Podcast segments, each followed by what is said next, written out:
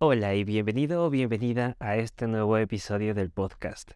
Hoy vamos a hablar de cómo hacer para salir de los bajones emocionales que podemos ir sintiendo cuando estamos superando a una persona, ya que pueden haber momentos en los que pensemos de que estamos yendo sumamente bien, nos sintamos bien, pero de un momento llega un bajón emocional y pues en este episodio vamos a analizar por qué se da este fenómeno, por qué sucede en nosotros esto, qué podemos hacer al respecto y sobre todo algunas prácticas de amor propio que te van a ayudar muchísimo a salir más rápido y mejor y dejar de sentir esta situación en tu vida. Entonces, sin más introducción, empecemos a hablar de cómo salir de un bajón emocional. Pues básicamente los bajones emocionales se dan porque tu cerebro requiere dopamina. Entonces, otro tema, otro título para este episodio sería la falta de dopamina, o también conocido como el necesito algo para reanimarme. ¿Qué es lo que pasa después de la ruptura? Generalmente cuando estamos pasando por una ruptura, existen momentos en los que recaemos.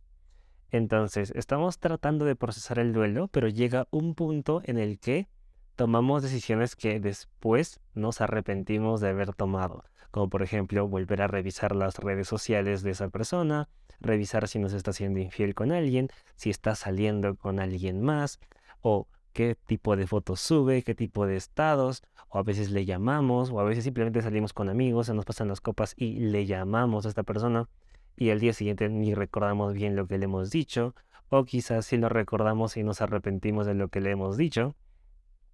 Y pues esto es algo que aunque se puede hablar y contar con mucha con mucha gracia, pues en el momento en el que lo estamos viviendo no es gracioso.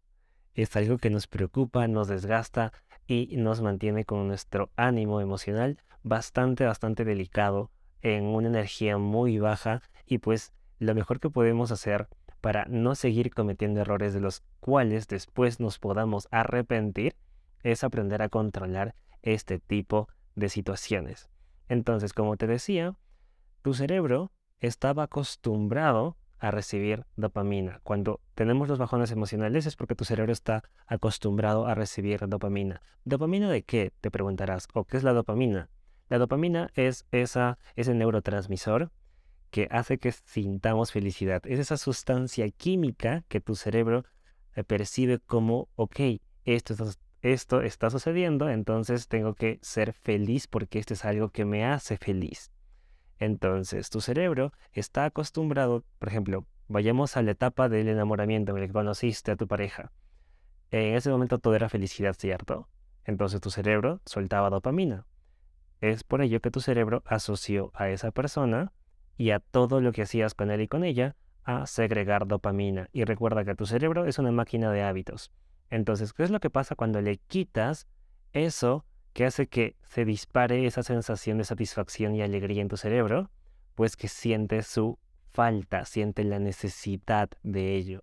Entonces es por ello que te impulsa a buscar a esa persona, a retomar el contacto, a recordarte y decirte, hey, mira que te falta esta persona, mira que la podrías perder, asegúrate de que no esté con nadie más, asegúrate de que no nos olvide, vuelve a contactarle, quizás sí si le llamas y todo se arregla y todo vuelve a ser como antes.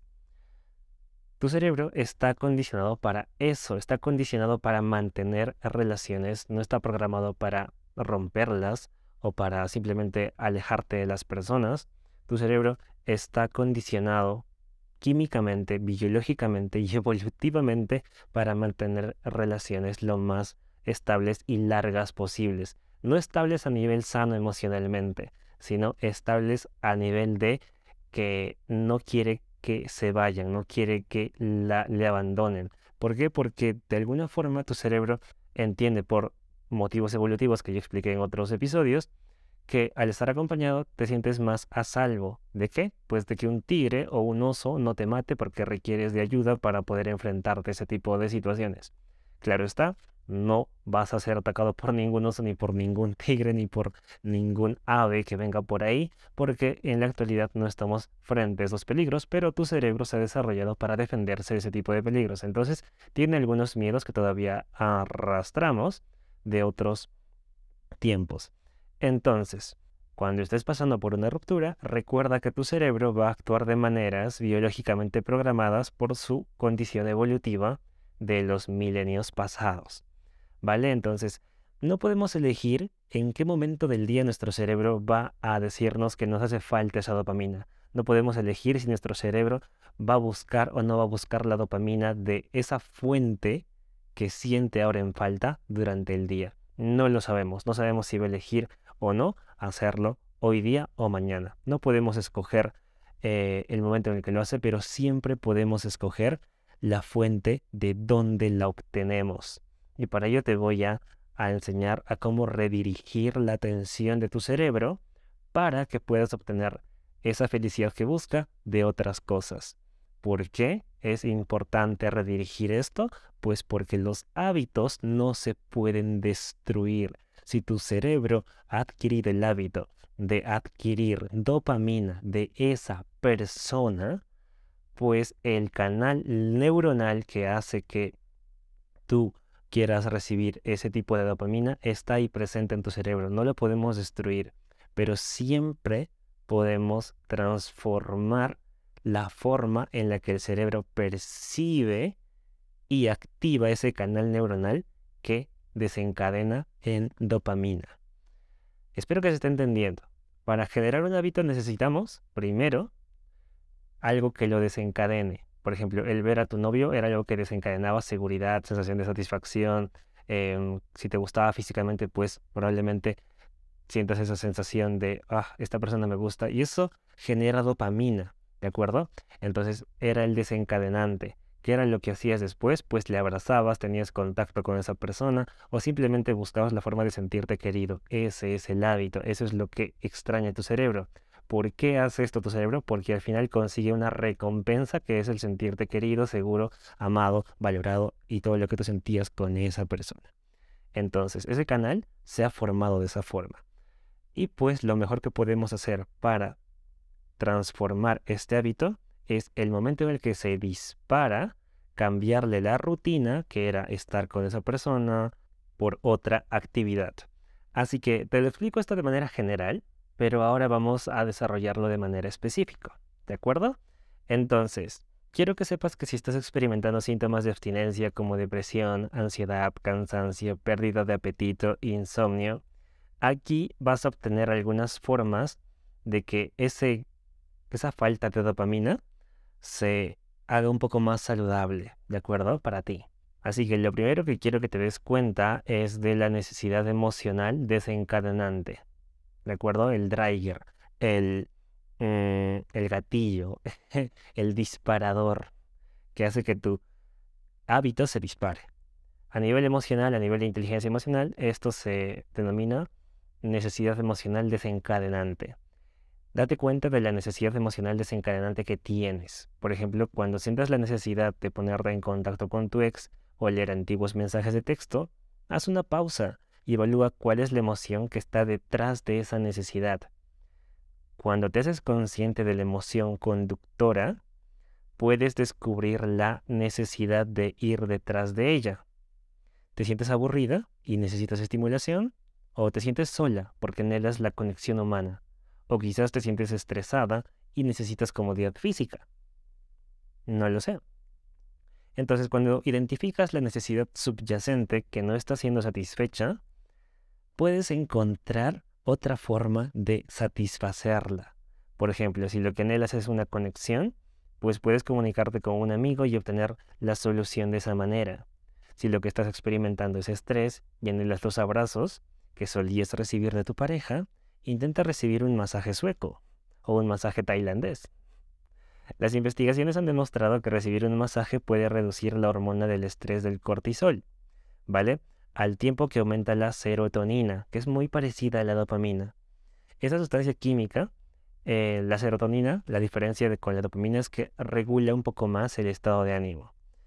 Entonces, ponga atención al impulso y cuando este impulso, este trigger, este gatillo, este desencadenante emocional surja, pues encuentra la forma creativa para ti, porque cada uno tiene su forma de satisfacer de forma diferente todo esto, encuentra esa forma creativa de satisfacerlo que no involucre el contactar a tu ex. ¿De acuerdo? O sea, date cuenta que tu cerebro va a decir, ay, me siento mal, que porque quiero, porque extraño a mi ex, porque quiero que todo esté de regreso como antes. Entonces, cuando eso suceda, date cuenta que tu cerebro está requiriendo dopamina. Y lo mejor que puedes hacer ahí es aprovechar ese preciso momento para darte dopamina de otros lugares, darte satisfacción, darte aquello que pueda cubrir la necesidad emocional que tienes. ¿De acuerdo? Así que lo segundo que vamos a hacer es retirar y reemplazar. Es hora de desintoxicarte digitalmente de tu ex. Siempre les digo esto a las personas que tienen consulta conmigo. Si es tu ex, ahora ya no es tu ex. Esa persona ha muerto. A excepción de las personas que tienen un hijo con su ex, que tienen obligaciones familiares, naturalmente, eh, lo que sucede es un poco diferente porque cuando se tiene un hijo, pues debemos reducir la comunicación al máximo. El contacto cero no puede aplicarse a nivel perfecto, pero sí podemos reducir la conversación al máximo y pues comunicarnos solamente por mensajes de texto o por correo electrónico, que es lo más ideal en este tipo de aspectos para situaciones que requieran de plena urgencia, como por ejemplo educación, salud y sobre todo bienestar del niño para nada más. De todo lo demás es igual. Bloquear al ex, eh, eliminar sus redes sociales.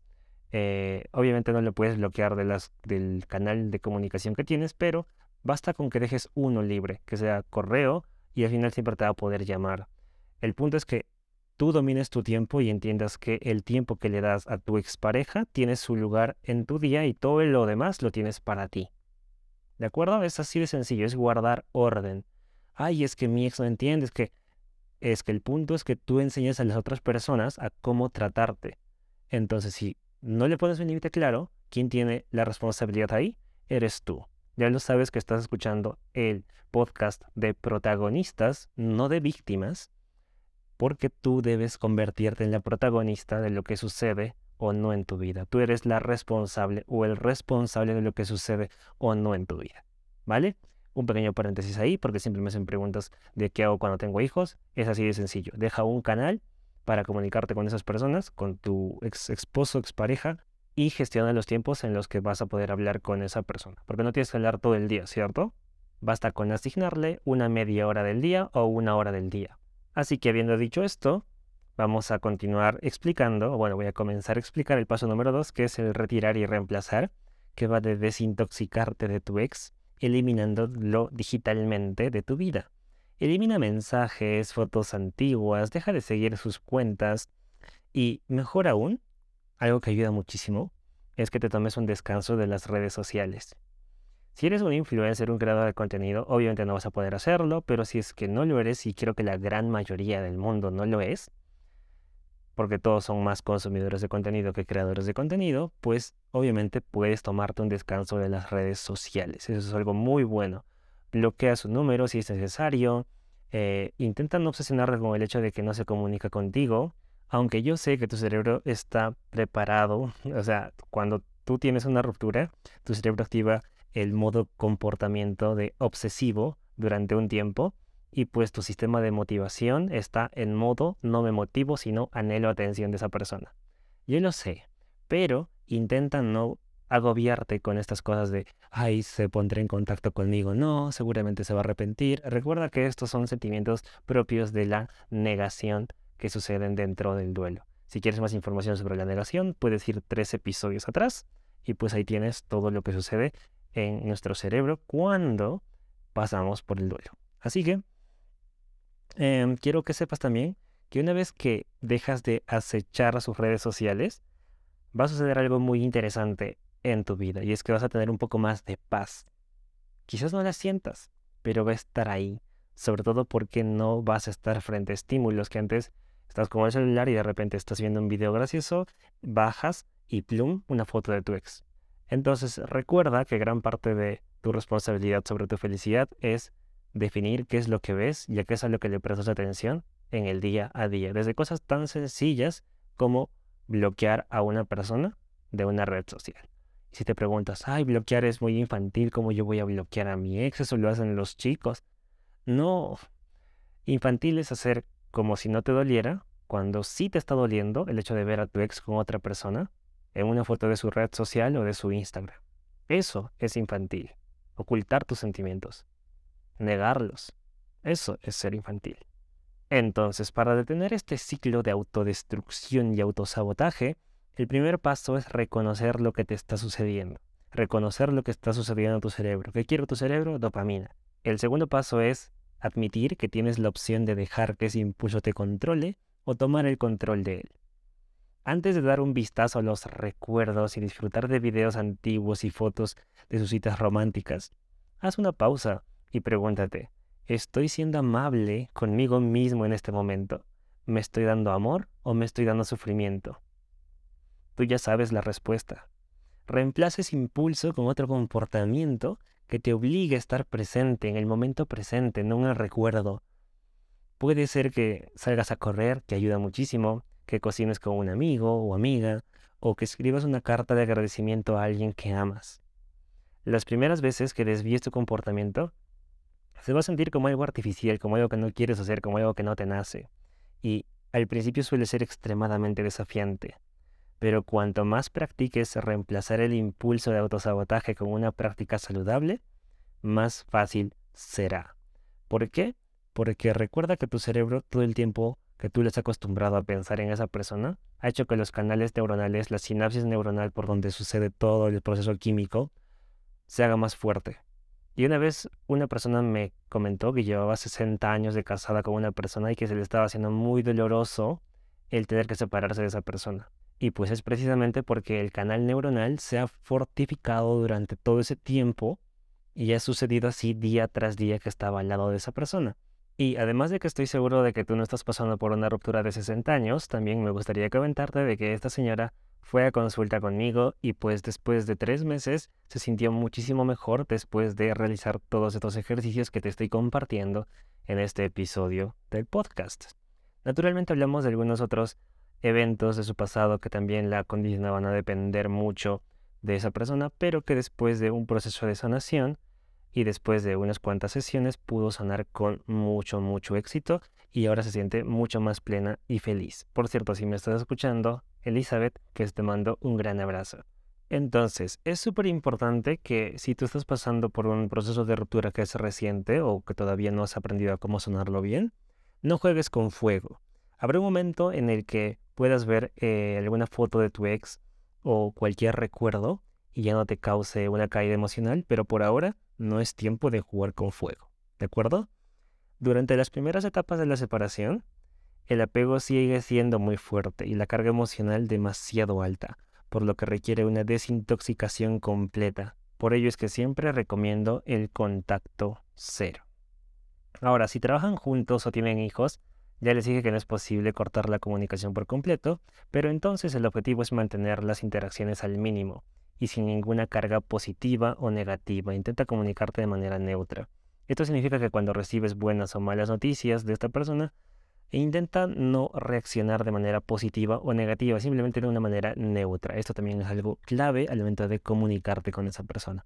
Ser lo más neutro posible y objetivo al momento de comunicar lo que el niño necesita. Porque recuerda que entre ustedes dos ya no hay nada, entonces el único motivo por el que se comunican es el niño. Y ya está simple y sencillo, necesidades del niño. Y al mismo tiempo, pues sé de que no es tan sencillo el hecho de manejar tu respuesta a lo que hace o no hace la persona, porque a veces se va a comportar de maneras poco responsables.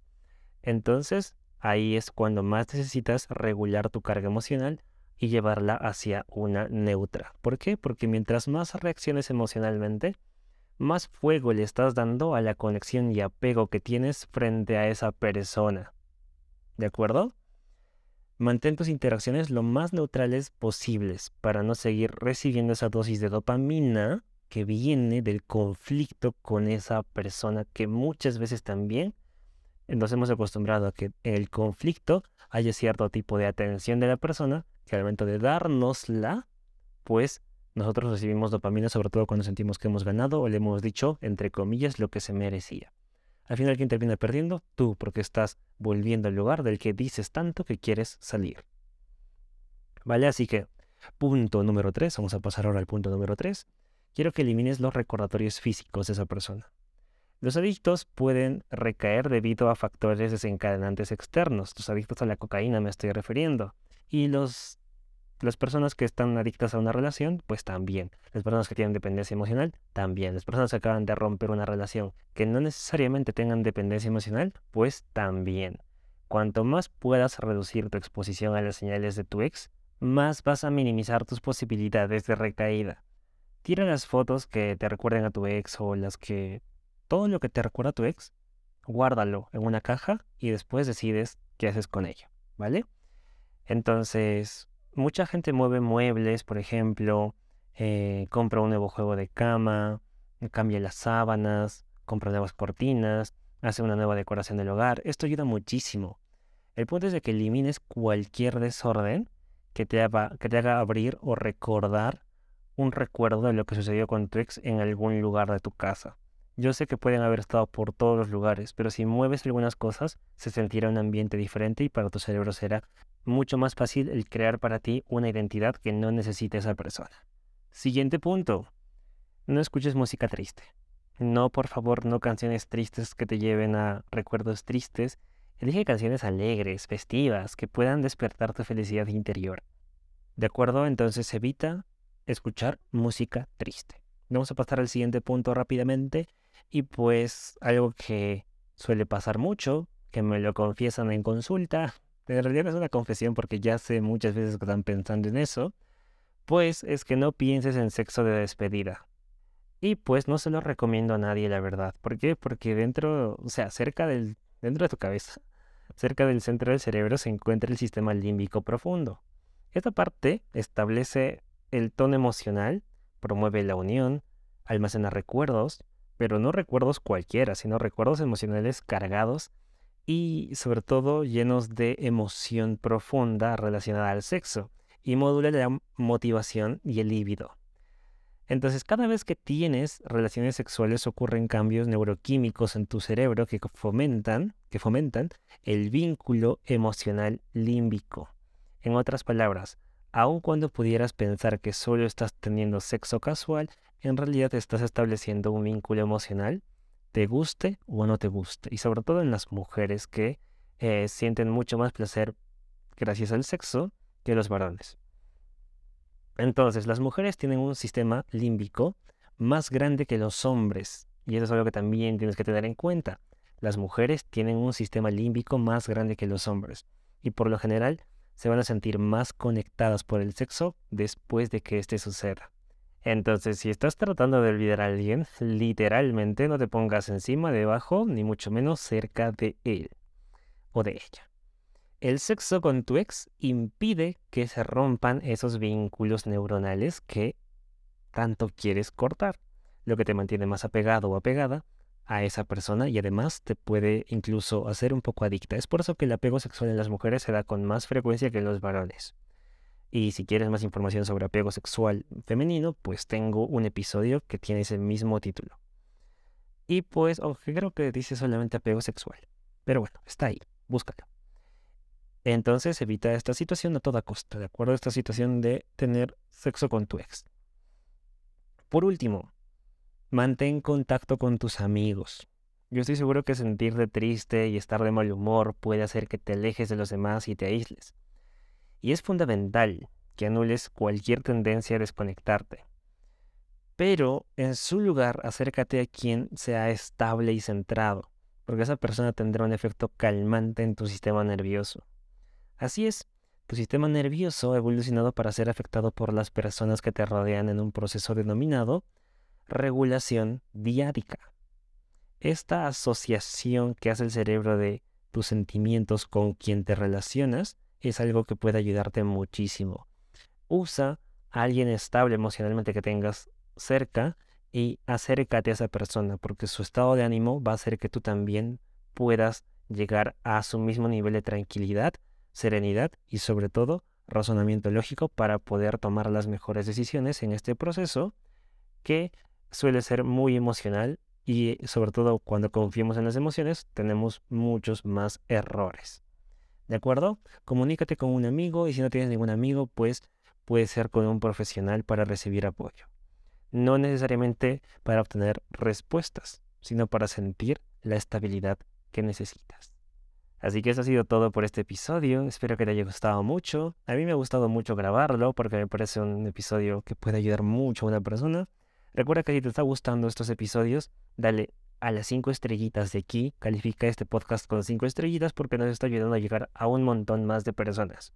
Por último, te mando un enorme abrazo y nos vemos en el siguiente episodio. Chao.